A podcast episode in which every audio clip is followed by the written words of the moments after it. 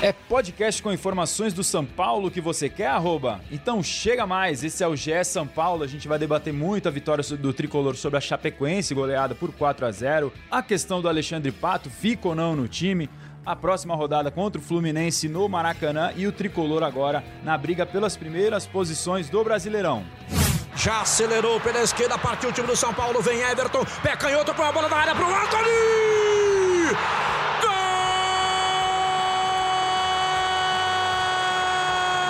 Do São Paulo! Do menino Antony! Você ouviu agora a narração do Odinei Ribeiro, o gol do Anthony, que abriu o caminho para a vitória do São Paulo por 4 a 0 segunda-feira no Morumbi, inclusive porque o jogo foi na segunda-feira. A gente está gravando o podcast nesta terça-feira, excepcionalmente. E para debater o tricolor, tenho agora reforços de peso a volta do chinelo Eduardo Rodrigues, que estava de folga, nos abandonou na semana passada. Muito bem-vindo de volta, Edu. Muito bem-vindo, Razan. É um prazer sempre estar contigo e com esse convidado, que pode nem ser um, não é nem um convidado, né? É uma presença ilustre que a gente tem que você vai apresentar agora. Então, mais uma vez, estar no podcast do Tricolor vai ser um prazer inenarrável. É um luxo que temos hoje o maior jornalista do esporte do Grupo Globo de São Paulo, o cara que cobriu o Tricolor no Diário Lance por muito tempo, cobriu São Paulo aqui no Globoesporte.com por muito tempo tem o podcast Sexta Estrela, você pode ouvir aqui também no globesport.com/podcast. Alexandre Losetti, comentarista também do esporte do Grupo Globo. Que prazer tê-lo aqui, amigo. Obrigado pelo convite, hein, Razan. Na verdade, não é mais que obrigação, né? Porque eu criei vocês todos setoristas do São Paulo, você desde o lance, quando fazia o Santos. Então, não era mais que uma obrigação, que a obrigação de vocês me convidar e, obviamente, minha obrigação aceitar falar do São Paulo com vocês dois, com o nosso anjo da guarda, Leonardo Bianchi, que é o mesmo do meu podcast, né? A gente compartilha esse anjo da guarda. E a diretoria do São Paulo tentou colocar uns parafusos, é tipo Mario Kart, sabe, no meu caminho, no trânsito, pra eu não chegar. Mas eu cheguei, eu cheguei, viu, direção? Pode, ele está aqui, pode ficar tranquilo que eu cheguei. Está sempre aqui entre nós. Alexandre Losetti, Eduardo Rodrigues, nossos convidados. Teremos também participação do André Hernan do no, durante o nosso podcast. Ele não está aqui, mas sempre está presente. A onipresente, o André Hernan, né? Vocês conhecem a peça, né?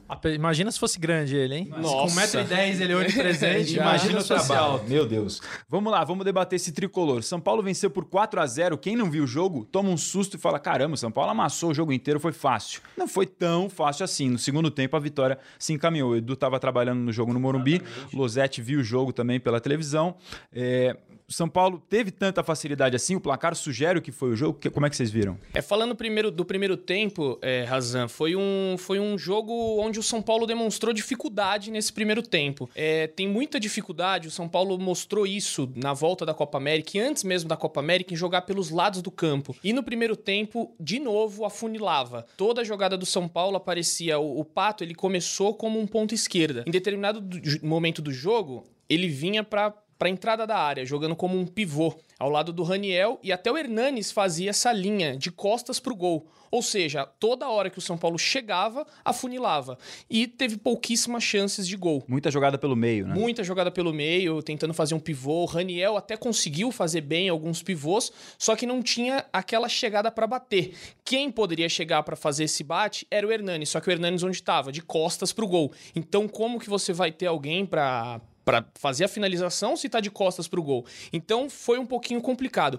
E aí, no segundo tempo, houve uma mudança, que até é, algumas pessoas brincaram comigo no Twitter que eu coloquei, né? Não entendi a mudança do Cuca em tirar Você o mais uma vez zicou, né? Mais uma vez ziquei, lembrando que na final do Paulista eu falei, o time do São Paulo não está jogando bem, Anthony jogou para esquerda e fez o gol. No lance seguinte. Lance seguinte. O TR, aconteceu... TR do Globoesporte.com tá aí, não nos deixa mentir. E aconteceu a mesma coisa na segunda-feira. Postei, Pato não foi uma boa saída. E aí, o são Paulo mudou completamente. O Cuca estava certo. Ainda bem que eu não sou o Cuca. Ainda bem que ele é o treinador e você só é um mero corneteiro repórter aqui do Globoesporte.com. Mas vou me defender aqui. Mas vou me defender aqui. Vou me defender por quê? Frase clássica de Eduardo Rodrigues. O Pato jogou bem no primeiro tempo, por isso que eu fiz essa postagem. É claro, não foi o Pato que se espera, mas as três chances mais perigosas do São Paulo, o Pato estava presente. Primeiro, numa assistência de cabeça para o Raniel cabecear e uma boa defesa do goleiro. Depois, ele deu um passe para o Anthony finalizar goleiro defendeu novamente e um chute cruzado que estava impedido.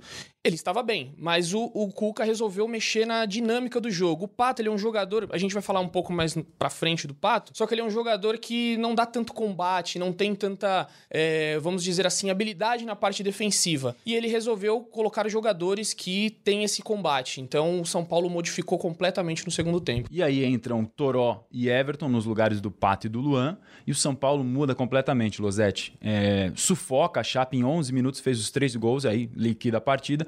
Depois o quarto no finalzinho com o Vitor Bueno. Por que mudou tanto o São Paulo no segundo tempo? Porque passou a ter velocidade. É um time com velocidade. Um, aliás, um time sem velocidade hoje no futebol não, não chega a lugar algum. Não vai ganhar, mesmo contra adversários muito frágeis como essa Chapecoense. É, acho que é a pior Chapecoense que eu vi desde que subiu para a Série A e nunca mais foi rebaixada. Né? A Chapecoense já tem anos em sequência. Esse é o pior time da Chapecoense que eu já vi. É, mas mesmo assim, qualquer time vai ter dificuldade contra qualquer outro adversário se não tiver velocidade.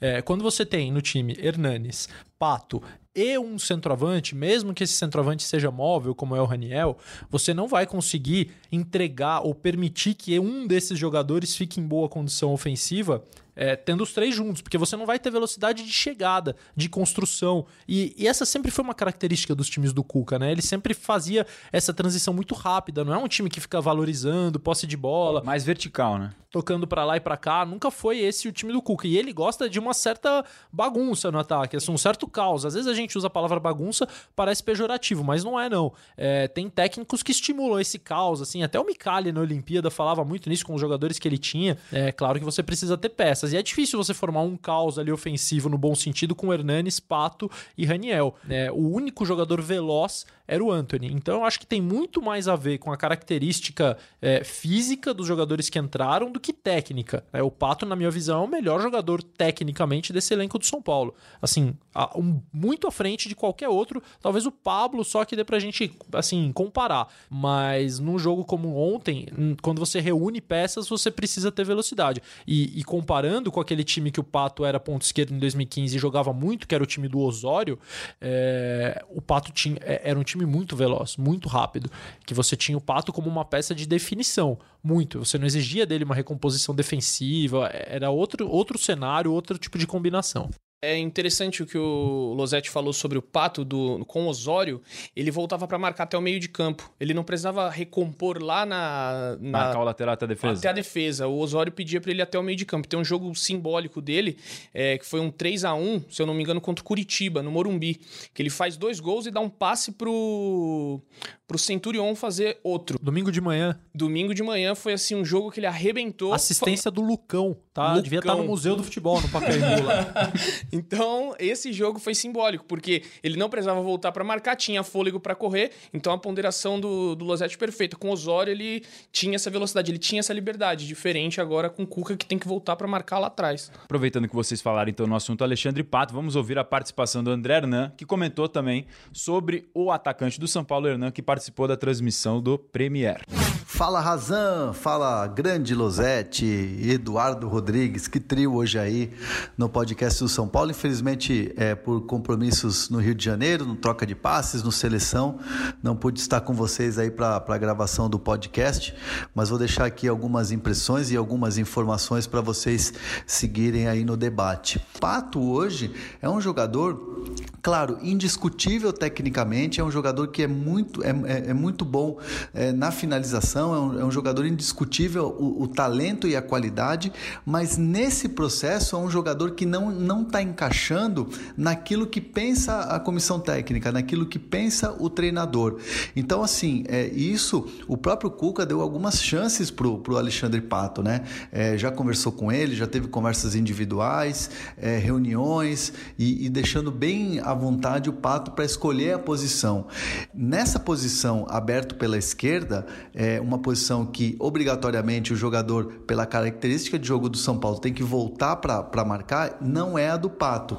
Então, assim, com a entrada do Everton, com a entrada principalmente do Toró no jogo contra a Chapecoense, esses jogadores cumpriram melhor a função que pede o treinador. Então, o Alexandre Pato, eu entendo que a partir de, a, a partir de agora, desse novo momento, dessa busca do São Paulo por um time ideal e esse time veloz e, e, e intenso, o Pato poderia disputar a posição de repente com o Hernanes vindo de trás. Aliás, o Pato fez bons jogos é, jogando nessa posição. Contra o Flamengo, me lembro ele, a, até ele sair, quando teve aquela pancada com o Tuller, e principalmente no jogo contra o Goiás, que o Toró também brilhou e o Alexandre Pato foi muito bem vindo por trás. Mas o que fica bem claro de, diante de, de, tudo que a gente é, tem de informações de bastidores, de que o Cuca deu oportunidade, que o Cuca deu chance do, do Alexandre Pato e ele não respondeu, fico com a sensação de que nesse momento o Pato é que precisa se ajudar. O Pato é que vai ter que trabalhar, vai ter que é, se esforçar, vai ter que ter, é, é, ter essa vontade, demonstrar principalmente essa vontade nos jogos se ele quiser figurar entre os titulares. Mas a ideia é essa, o clima, pelo que eu sei, o, o, o clima no São Paulo está muito mais leve, o, o, trabalho durante a semana com o Cuca tem sido muito proveitoso, os jogadores entendendo aquilo que a comissão técnica quer e a gente vai vendo os resultados ao pouco, aos poucos, né? Essa evolução do São Paulo desde o jogo contra o Palmeiras, passando pela Chapecoense e agora vai ser um grande desafio o primeiro jogo fora de casa depois da parada da Copa América. Vamos ver como é que vai ser a estratégia do Cuca. Claro, evidentemente, não vai ser aquele time que vai para cima, que vai ser intenso como foi no Morumbi, mas vai ser um time que vai explorar muito o contra-ataque, vai aproveitar o Maracanã que tem um campo grande e, e eu entendo que é, com o jogo que o Everton fez contra a Chapecoense, ele tem grandes chances de ser titular contra o Fluminense. Boa resenha para vocês aí, amigos. É, Edu e Losetti, diante do que o Hernan falou, vocês comentaram há pouco sobre o Pato, é, dá para a gente projetar, já pensando no jogo contra o Fluminense, no Maracanã, no sábado, o Pato perdendo vaga nesse time ou não? Eu acho que o Pato pode perder vaga numa escalação esporádica num jogo contra o Fluminense. Agora, é profundamente estúpido descartar o Alexandre Pato do São Paulo no Campeonato Brasileiro por várias razões. Primeiro, eu já disse, eu acho ele o melhor jogador tecnicamente desse grupo. Segundo, entraram no, no intervalo ontem e acabaram colaborando muito para a vitória dois jogadores. O Toró, que ainda é um jovem, é, nunca foi o principal jogador da equipe em categoria de base, não será o principal jogador, vai oscilar bastante, vai ter ótimos jogos, outros nem tão bons. E entrou o Everton, que a gente não sabe quantos jogos vai demorar até a próxima lesão. Então, assim, é uma realidade. O Everton machuca o tempo todo. Toma é essa uma, cornetada. É uma, não é uma cornetada, é uma pena, porque o Everton é um dos principais jogadores do São Paulo, é uma das principais contratações dessa gestão pavorosa de futebol, que contrata muito mal. É que monta elencos desequilibrados. O Everton foi uma tacada certeira certeira. Ele é muito bom. E ele provou ontem que ele é muito bom. Agora, ele vai machucar. bastidor se falava muito que ele tava com muita vontade mesmo de voltar. Ele é um cara Não ótimo. Ele, ele não machuca porque quer. Não tem cornetada. É uma pena que ele se machuque tanto, mas é a realidade. Pega os últimos anos do Everton. A gente não pode prever que ele vai jogar até dezembro ininterruptamente. Vai machucar de novo. E é um jogador que se doa muito, né? Vai até o fundo toda hora. Exatamente. Agora, como é que você faz o Everton talvez prolongar esse próximo stint dele aí jogando? Ou é, revezando, tendo pato pra entrar, colocando o Everton em alguns jogos, em outros não, alguns mais a feição dele, outros não. O pato vai ser importantíssimo. Você tem o Hernanes que também não vai jogar jogos em sequência, principalmente quando começar a ser quarta e domingo. Então o pato vai ser importantíssimo. Pode ser que ele não jogue contra o Fluminense como titular, mas ele é uma peça fundamental do grupo. Eu acho que em jogos que vão, vão requerer mais combate, mais força física, o Pato deve ir pro banco e deve ir pro banco. Não acredito que ele comece jogando. Um jogo mais aberto, um jogo que não, não vai é, não vai pedir tanto essa força física, aí o Pato pode ser o desequilibrante, como o Losetti falou, o cara mais técnico. Então, num jogo que vai precisar voltar para marcar na, na defesa, já não iria com o Pato. Iria um outro mais veloz. O Toró fez muito bem isso ontem. Voltou muito, correu, porque é garoto, é jovem, ainda consegue. O Pato não é mais o Pato do Osório, que conseguia, tinha fôlego para correr. É, ele tem uma série de lesões na carreira, então já não é um jogador que aguenta tanto isso. Até porque no, no primeiro jogo pós-Copa América, é, ele pediu para sair contra o Palmeiras, porque ele não aguentou fazer essa recomposição, sentiu muito. Então acredito que quando precisar desse jogador para defender, o Pato vai ser sacado do time. Então, a minha análise seria essa. Bem rapidinho, Raza, ontem tem um detalhe que a gente não falou, mas no segundo tempo, o São Paulo segurou a linha defensiva da Chapecoense lá atrás, com o Toró, com o Raniel, com o Anthony, e teve muito mais qualidade na saída de bola, porque os dois volantes eram Tietchan e Hernanes. Eu acho o Luan um ótimo jogador, mas quando você parte com Tietchan e Hernanes, joga a linha defensiva da Chapecoense lá para trás, porque você espeta três caras e eles prendem. Você ganha muito espaço para evoluir em velocidade no meio. Então você evoluiu com o Tietchan, com o Hernanes, com um dos laterais, com o Everton vindo buscar. Então muda a cara do jogo. O, o, o Pato vai ser importante, como disse o Edu, em jogos que tenham a cara dele, assim como o Everton, assim como o Hernanes. E é muito bom que o Cuca possa revezar esses jogadores que se machucam muito ou que fisicamente são frágeis. E a gente colocou, eu coloquei até na análise do São Paulo aqui no Globoesporte.com, esses três primeiros gols surgem de bolas que estavam sob posse da Chapecoense. O São Paulo retoma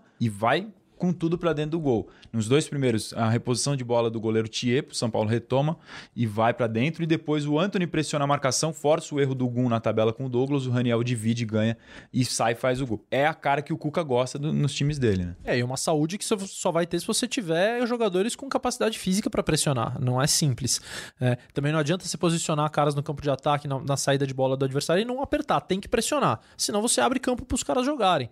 É, e o São Paulo ganhou. Ganhou vitalidade, como a gente já disse, e, e pôde fazer isso, e fez bem feito. Inclusive, leiam a análise de Marcelo Razan, que está lá no Globoesporte.com. É o mexendo bem. Tem GIFs, vídeos e uma análise muito boa, até é, coloquei lá no meu Twitter uma ótima análise, porque mostra, no, durante os treinos que a gente pôde observar no CT da Barra Funda e até em Cotia, o Cuca estava pedindo muito durante os treinos pressão na saída de bola do adversário. Toda hora, pressão, quero. É, ele fala zero, zero, zero. O zero é para é, não, não dar espaço não sobrar ninguém. não sobrar ninguém ali para sair tocando, os, os, zagueiros saírem tocando. Ele até falou que contra o Palmeiras ele tentou fazer isso. E deu certo no primeiro tempo. Se vocês lembrarem aí, o Palmeiras saiu no chutão. Nos 30 primeiros minutos o, do, do, do 30 clássico. primeiros minutos do clássico, o Palmeiras era só chutão, porque ele conseguiu zerar essa marcação ali. E no segundo tempo, a parte física contra o Palmeiras pecou. E aí o São Paulo não conseguiu zerar a marcação. Duas coisas sobre o seu comentário. Primeira, eu não pago nada para ele falar isso do que ele tá falando sobre mim. É, são elogios espontâneos. E a segunda parceria, coisa. Parceria, parceria. E a segunda coisa é. Então, o mundo ideal pro São Paulo seria unir o primeiro tempo do Palmeiras e o segundo tempo da Chapecoense. É, mas o mundo ideal não vai acontecer. Esque esqueçam o mundo ideal. Primeiro que nós estamos falando o seguinte: o São Paulo é o maior gerador de frustrações do futebol brasileiro recente. Assim, o São Paulo cria um universo que, te, que te seduz, né? Meu amor, eu vou te levar para um fim de semana, vai ser maravilhoso, numa ilha paradisíaca e tal. E você chega lá, um caos, tem goteira, vazamento, o hotel é um lixo e tal. São Paulo é mais ou menos isso. Cada técnico que chega, cada reforço que chega, cada novo dirigente, cada nova ideia. Não, e aquilo não dura, né? Não dura. Olha quais foram os momentos de êxtase do São Paulo no ano passado, quando liderou o Campeonato Brasileiro e a gente acreditou que fosse até brigar pelo título até o final. A gente não. Muitos acreditaram é, que fosse brigar até o final. É, era a chegada do Nenê, era a chegada do Diego Souza, era o Nenê Bruno anunciando o Bruno Pérez, né? Não sei que, então, já foi todo mundo embora. Então, assim, essa, essa como o São Paulo gera frustração demais. Eu, eu não me permito é, imaginar, depois de um bom jogo como o São Paulo fez ontem 4 a 0 o São Paulo deslanchando. O São Paulo tem que fazer muito mais para me convencer. Esse mundo ideal não vai acontecer tão cedo. Tem que trabalhar, tem que insistir, tem que criar uma identidade, tem que criar um time. É, e aí sim, agora eu acho que o time contra o Fluminense provavelmente não é o mesmo nem do Palmeiras e nem da Chapecoense. É um time com outras caras, com novidades, e o Cuca vai ter que ir lapidando isso, mas tem elenco para fazer. Não é o ideal, não é maravilhoso e não é o melhor do país, mas dá para fazer um bom papel. Em cima desse elenco que tem para fazer e tem opções, tem uma clara carência e o Cuca voltou a falar sobre ela na coletiva depois do jogo, que é a lateral direita. O São Paulo tem improvisado, vinha improvisando o Hudson no setor, é um volante de origem. O Hudson conversou com o Cuca e vamos ouvir o que o Cuca disse ao volante volante do São Paulo. O Hudson, eu tive uma conversa com ele. O Hudson sempre foi primeiro, segundo volante em todos os clubes que ele jogou, né?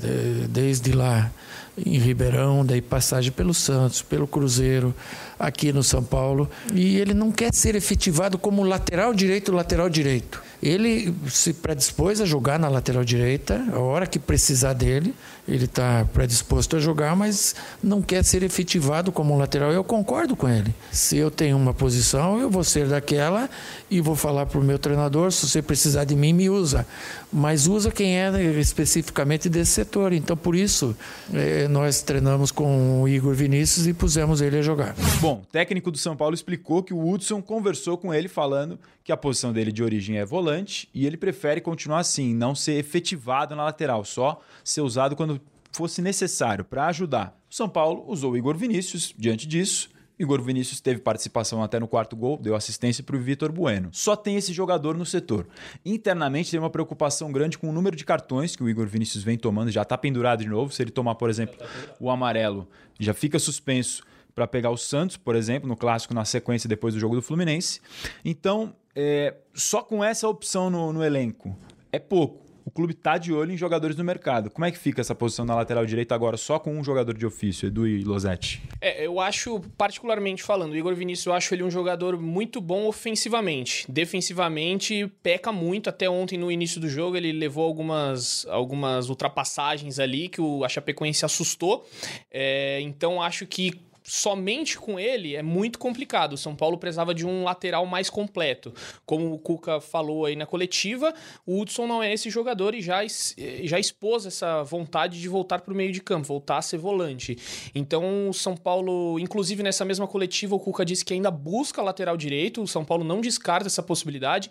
Tentou com o Adriano durante a pausa para a Copa América, que fechou com o Atlético Paranaense, e com o Gilberto do Fluminense, que também as negociações não avançaram. Então acho que é um um setor carente. O São Paulo fez 12 contratações para o ano, né? Exatamente. É isso. E não tem um lateral direito reserva, só tem um. Eu acho isso inadmissível, é uma das coisas que não entram na minha cabeça. Como o São Paulo pôde fazer 12 contratações e não ter um lateral direito no banco de reserva? Tudo bem, ah, dispensou o Bruno Pérez. É, tinha o Bruno Pérez. Mas o Bruno Pérez já não vinha sendo utilizado desde o Paulistão, né? Não, não foi usado com Jardine direito, não foi usado com Mancini, agora não teve nenhuma oportunidade com Cuca. Já poderiam ter visto isso antes. Então a única crítica é, da lateral direita é que eu acho que o São Paulo já poderia ter visto isso lá atrás, que era um problema. E aí, só complementando com uma informação, o São Paulo segue de olho sim lateral direito, é, tá olhando o mercado, mas não tá desesperado. Essa é a informação. Não tá maluco logo querendo fechar com o primeiro que aparecer batendo na porta. Tá de olho sim, sabe que precisa, mas não tem desespero, tá buscando alguma oportunidade. Só um adendo, a janela de transferência para quem quiser vir da Europa fecha dia 1 de agosto. Algumas dia 31, outras dia 1 Depende da janela italiana, francesa. Se o São Paulo quer alguém de fora, vai ter que correr sim, vai estar tá meio desesperado. E aí vocês que estão cobrindo o dia a dia do clube, esse lateral direito que o São Paulo pode contratar seria o quê? A contratação 1312 da gestão Leco ou tá próximo disso já? Olha, tem que fazer o levantamento. Só nesse ano já foram 12. Então as 1300 foram nos outros é. três anos. 1312. Isso. É, olha só, eu, eu, obviamente respeito a posição do jogador, a posição no, que eu digo, é, o posicionamento dele em relação à carreira e tal, mas eu, eu, eu discordo do Hudson. Quem sou eu para discordar do jogador sobre a posição dele, né? Modestamente, Hudson, eu discordo de você, porque eu, eu gosto do Hudson jogando como lateral. Eu não sou fã do Hudson jogando como volante. Eu acho que como lateral ele tem características raras em jogadores da posição, principalmente hoje no Brasil. É, não, não esqueçamos que estamos falando da posição talvez mais carente do futebol brasileiro, é, cujo titular da seleção é um sujeito de 36 anos que obviamente joga muita bola, é o maestro dessa posição no mundo, na minha opinião, mas né, é difícil uma reposição. O reserva dele já é um, um, veterano, um leve veterano, que é o Fagner. É, então não é complicado, não é simples achar lateral direito. Eu acho que o Hudson tem uma característica de lateral construtor, de lateral que se reúne ao meio-campo para jogar, que sabe defender, que é bom na bola aérea. Acho que é um, é um, cara que faz diferença quando joga na lateral e eu não vejo ele fazer diferença como volante, porque ah, é, até tava mudando um pouquinho isso no Campeonato Brasileiro. Ele tava com mais chegada à área, chegou a fazer gols, é, assistência, mas eu, eu, sinto muita falta disso no Hudson, assim, um jogador de meio-campo que pouco participa da criação e eu não gosto dele marcando, assim, ele tá sempre correndo atrás do jogador, assim, a noção de posicionamento dele não é a ideal. Então eu acho que ele poderia ser um bom lateral pro São Paulo e não me, não me incomoda o Igor Vinícius ser ofensivo num time que tem um volante, que tem boa dupla de zaga, tem boa cobertura, tem um lateral esquerdo que sabe marcar. É, eu acho que o São Paulo precisa ter laterais ofensivos. O São Paulo e os clubes em geral. Eu acho o Igor um. é, Agora, tem que contratar um diferente dele, né? Se você quer é, ter um equilíbrio na posição, não dá pra contratar outro que só ataca. Já que vai contratar mesmo, tem que ser um cara que complemente o que você já tem. É, aí, só aqui, Razão, o João Costa perguntou: é, na base, no laudo, no CT Laudo Natel, que é o CT de Cotia, é, não tem nenhum lateral direito é, que possa subir para o profissional? O São Paulo não testou nenhum lateral direito. A gente vai falar aqui agora sobre o Made in Cotia e os jogadores que foram testados com o Cuca. Rodrigo Nestor, que é volante. O Gabriel Diego, Sara, o Diego. Diego, que é volante, Gabriel Sara, que é meia, Fabinho, que é atacante, e o Morato, o zagueiro. Então, lateral direito, nenhum foi aproveitado. é, então, não creio que nenhum lateral suba aí, de repente, com o Cuca. É só se eles começarem a observar a partir de agora, mas não tem nenhum que foi já alçado assim, que, que seja falado que tem- esteja na iminência de O São subir. Paulo vendeu um lateral direito logo depois da copinha, não, não vendeu? Da base? Pro futebol alemão? Tuta. O Tuta. Tuta, zagueiro, Que é também zagueiro e fazia essa lateral. posição, é. E o Auro- Vendeu pro, pra, pra um clube da Alemanha, não me lembro agora o nome. E o Auro, que estava emprestado, também foi vendido pro, pro, um- pro Toronto. Nossa, Também é gente, outro- mas aí é, o Auro prescreveu, né? Sim, É, sim, sim. prescreveu. Mas É. pertencia ao São Paulo, estava emprestado e o São Paulo tem uma grana para receber do Auro ainda, informação aí. E você vê como faz falta o Militão, né? Até hoje. Claro, além da qualidade que ele tinha, mas era um jogador muito raro, porque alternava a posição de zagueiro e, e lateral direito, sem precisar nem mudar nenhuma peça. Ele podia mudar esse esquema do São Paulo sem trocar ninguém. Saiu do São Paulo para o Porto e em menos de um ano, entre Porto e Real Madrid, já está num dos maiores, se não o maior clube do mundo. São Paulo ainda tem dinheiro a receber dessa transferência também pelo mecanismo de solidariedade, enfim, por, por acertos que fez em negociações anteriores. Curioso que o Cuca, quando chegou, falou que gostaria de jogadores versáteis, né? Certamente um deles era o Hudson e ele abriu mão dessa versatilidade, né? Não sei se isso vai custar ao Hudson chances na posição dele de origem, que é o meio-campo, né? É, para a gente atualizar as informações de mercado, de da bola, de vai e vem, o Anthony renovou o contrato até junho de 2024, recebeu um aumento salarial, acho que mais do que justo, dos garotos de Cutia talvez seja o que mais se destacou. São Paulo recusou proposta recentemente por ele. É, e as situações do Bruno Pérez e do Jusilei seguem indefinidas. O Bruno Pérez tem algumas coisas da Itália, pode ser que tenha alguma evolução para as próximas semanas, e o Jusilei também ainda não tem nada definido, mas em relação aos dois, quem está mais avançado é o Bruno Pérez. Então, de olho em lateral direito, renovou o contrato do Anthony. Mais alguma coisa, Eduardo Rodrigues? Não, só se você estiver escutando aí na sexta-feira, pode ser que o Bruno Pérez ou o Jusilei já tenham suas situações resolvidas. Então, para deixar claro que durante a semana muita coisa pode acontecer, como o Razan falou, Bruno Pérez já está adiantado aí uma propo propostas da Itália. É, em relação ao departamento médico, é sempre uma questão no São Paulo, o pessoal pergunta bastante. Pablo, Rojas e Lisiero são os principais nomes que estão no DM. O Pablo está até surpreendendo positivamente a recuperação dele. O São Paulo é, projetava três a quatro semanas né, de recuperação. Está Está evoluindo muito bem, segundo o departamento médico do clube. Talvez até antecipe um pouco esse retorno. Vamos ve- ver, vamos acompanhar como é que vai ser a recuperação dele. E o Lisiero e o Rojas, possivelmente na semana que vem, já vão iniciar a transição do refis para o gramado, que é quando ele fica- eles ficam liberados para a preparação física do clube. O Rojas teve uma gravíssima lesão de patela no joelho, fez aquele procedimento para retirar um ponto no joelho.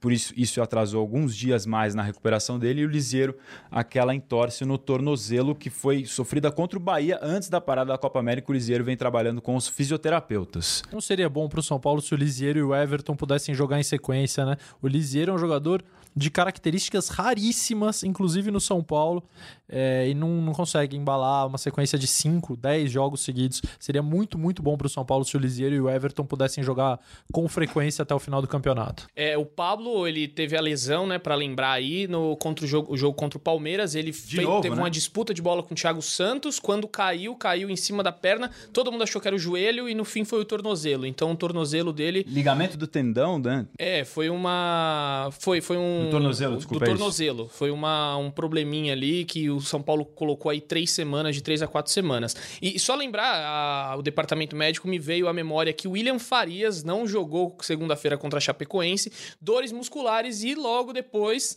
nós subimos no Globoesporte.com uma possível ida dele pro Curitiba. Curitiba tá interessado, Tá né? interessado. Boa passagem do William Farias, não, Rosete? Chegou a fazer o quê? Cinco jogos no São Paulo? Olha, teria que pegar isso. Essa, Dez não fez. Esse levantamento. Dez Mas não eu- fez. eu Vou dar uma checada aqui, mas oito, ele- se eu não ele- me engano. Ele tem contrato até o final do ano com o São Paulo, veio do Vitória. O último jogo dele foi na final do Paulistão. Ele entrou naquele jogo, assim como o Jusilei, que já foi dispensado também. Então, William Farias. Mas uma contratação completamente estapafúrdia da gestão Leco, não pelo William Farias, que obviamente tem o seu valor, mas era um uma posição que o São Paulo não, não era prioridade, não precisava, com características que não precisava o time e que fugiam completamente da ideia de jogo do técnico que estava no comando no momento em que ele foi contratado. É, ou seja, a cara do São Paulo. Seis jogos o William Farias tem pelo São Paulo. Losete bem demais aí no, no seu. Eu achei que não chegava a cinco. Cinco. Achei que não chegava a cinco, me surpreendeu. É, só uma questão rapidinha só pra gente passar. O São Paulo também comemora o, o público que foi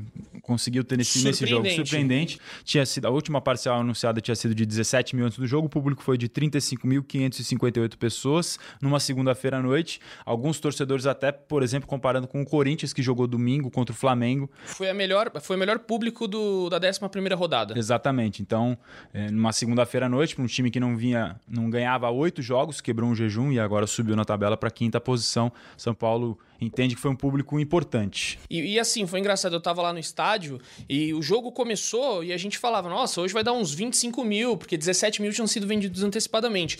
De repente, começou uma encher, encher, encher e muita gente reclamando no setor azul que tava abarrotado, não tinha lugar pra você ficar, teve gente que ficou na escada. É, se você, porque inclusive- fecharam o, o setor, o da frente é o setor, é o azul atrás, Vermelho. Vermelho. O vermelho estava fechado e ninguém entendeu nada, porque tem muita gente reclamando nas redes sociais, é, falando é um absurdo o que o São Paulo está fazendo com o torcedor aqui, porque a- a- aqui lotado na laranja e, e na vermelha, azul, quer, diz- quer dizer, e a vermelha lá fechada. Até o locutor falou, gente, por favor, não coloquem as crianças no parapeito do estádio. Tinha gente colocando criança no parapeito. Foi, foi meio loucura, assim, para um estádio que cabe mais de 60 mil pessoas, tá lotado com 35 mil, né? Uma certa, um certo setor. Então foi meio... Não faz sentido, né? Não fez o menor sentido. É, se você tem algum relato de algum problema, alguma ocorrência que teve com você no jogo, manda pra gente na hashtag GS São Paulo. Eu tive um, um seguidor que acabou relatando exatamente isso que o Edu falou, mas se tem também, algum mandaram um vídeo. Te no, mandaram no vídeo? Twitter. É, mandaram um vídeo. Um monte de gente assistindo o jogo da, do corredor de acesso ali. Quer dizer, não Exato. assistindo o jogo do corredor, porque não dá pra ver, do corredor de acesso ali. Um absurdo, né? Um absurdo com outro setor totalmente Mais um dia que a fechado. torcida trata o São Paulo melhor do que o São Paulo trata a torcida. E a gente vai falar agora sobre o Brasileirão Feminino, é, que o São Paulo conquistou acesso para a Série A1 do Brasileirão. É, venceu o Taubaté por 3 a 0 é, e tá aí agora na semifinal da competição. Os gols foram de Bruna, Ari e Valéria. E ainda vale ressaltar aí no Brasileiro Feminino que o, o São Paulo tem a Cristiane, cracaça aí do futebol feminino, é, tava na Copa, na Copa do Mundo, então fica aí o registro do futebol feminino brilhando do tricolor. Se o, o time no, o time principal não, não vem dando muitas alegrias, o time feminino já vem mostrando aí uma, uma boa, um bom início do seu trabalho. Só pra gente terminar registrando algumas participações do pessoal que mandou aqui pela hashtag GS São Paulo, o João Costa, arroba JPOCosta, perguntou sobre o lateral direito da base, da base, se não tinha ninguém que poderia subir. O Edu registrou a participação dele. Obrigado, João. É, O Luiz está falando um, um- um tema que o Losetti tocou num dos comentários dele, que a saída do, do Luan foi a grande mudança do jogo, deixando o Tietchan como volante. É, jogo em casa, o time sempre deveria jogar com um só volante de marcação, opinião do, do Luiz. Mas enfim, você explicou que sem o Luan e com uma saída com o Tietchan e Hernanes, o time... Jogo em casa, ele disse que Exatamente, sempre é. deveria. Beleza, joga São Paulo e Santos no Morumbi com esse meio campo, você vai ver o que vai acontecer, amigão. Vai dar O- super certo. Muita gente falando sobre o Pato, o Alex Dias falando sobre o Pato, o Luiz Feitosa, Rosa falando sobre o Pato. O Gabriel Vicente, se vocês não acham que ele poderia jogar centralizado atrás do centroavante, igual foi no contra o Goiás, aquele jogo que o São Paulo venceu fora de casa. Depende do esquema, né? Pra jogar daquele jeito, você precisa ter um meia, dois pontas e, e- e dois volantes, né? Um 4-2-3-1, ou então você fazer um 4-4-1-1, depende. Pra jogar com, é, com dois volantes como Tietchan e Hernanes e mais o Pato, aí eu acho que fica um pouco complicado. Quer dizer, um volante, Tietchan e Hernanes mais o Pato,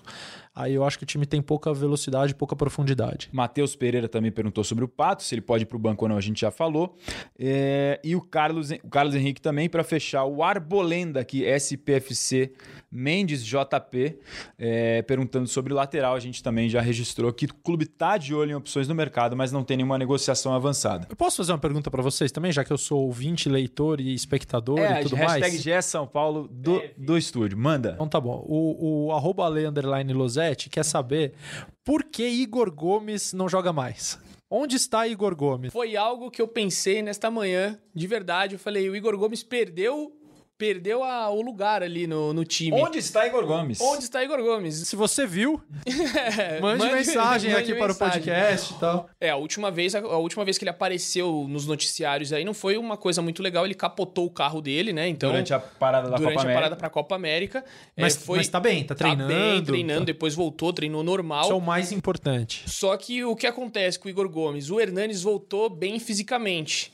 E aí o São Paulo acredita que ele é um. O Cuca, na verdade, a comissão técnica acredita que nesse momento o Hernanes é um jogador que pode ser mais útil para aquela região do campo. O Igor Gomes começou a ser testado como segundo volante, assim como o Lucas Fernandes, outro que voltou de empréstimo do Portimonense, foi para o jogo ontem, não foi relacionado, nem para o banco foi.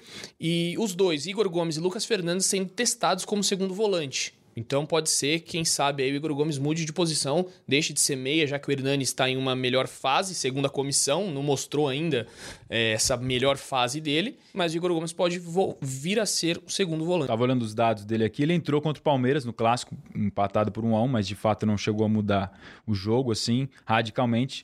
E na temporada ele teve talvez o grande momento ali com o Wagner Mancini no mata-mata do Paulistão, que os garotos foram mais usados. Tem 16 jogos e dois gols. Eu É, acho mas então ficou mais difícil a concorrência, eu Não, acho, mas ali então eu vou ele. me penitenciar, que eu não lembrava que ele tinha entrado contra o Palmeiras. Eu tava comentando Brasil de Pelotas e Botafogo de Ribeirão Preto durante São Paulo e Palmeiras, então obviamente não consegui ver o jogo ao vivo, vi no dia seguinte é, e vi um, um- um VT assim bem extenso, mas não, não lembrava que o Igor. Se ele entrou no jogo passado, não cabe a pergunta saber onde ele está. Ele tá participando ativamente. É que eu gosto muito do Igor Gomes, acho ele um jogador muito interessante de meio campo, com características que o São Paulo também não tem, e acho que ele pode colaborar desde que o Cuca encontre uma maneira coletiva de jogar que caiba é, o, o Igor Gomes. Assim, não, não foi uma crítica ao Cuca, mas uma curiosidade por saber porque ele estava jogando menos. É isso, amigos. Muito obrigado pela participação do nosso Eduardo Rodrigues, que deixou o chinelo. Valeu, Edu. Valeu, Razão, muito obrigado. E vamos, vamos tentar comparecer em todos, né? Deixar esse chinelo de lado aí, tá sempre no GE São Paulo. Só precisa combinar com o Leandro Canônico. Obrigado, Alexandre Losetti, Eu que agradeço. pela participação luxuosa. Você será chamado mais vezes. Quando eu puder chamar vocês para Sexta Estrela, vocês vão ou não? Claro, é aquele crossover que você respeita. Com toda certeza, né? Será uma honra para nós. Então, muito obrigado pelo convite. Na próxima, me dê um pouquinho mais de tempo para falar da diretoria, que hoje foi muito rápido.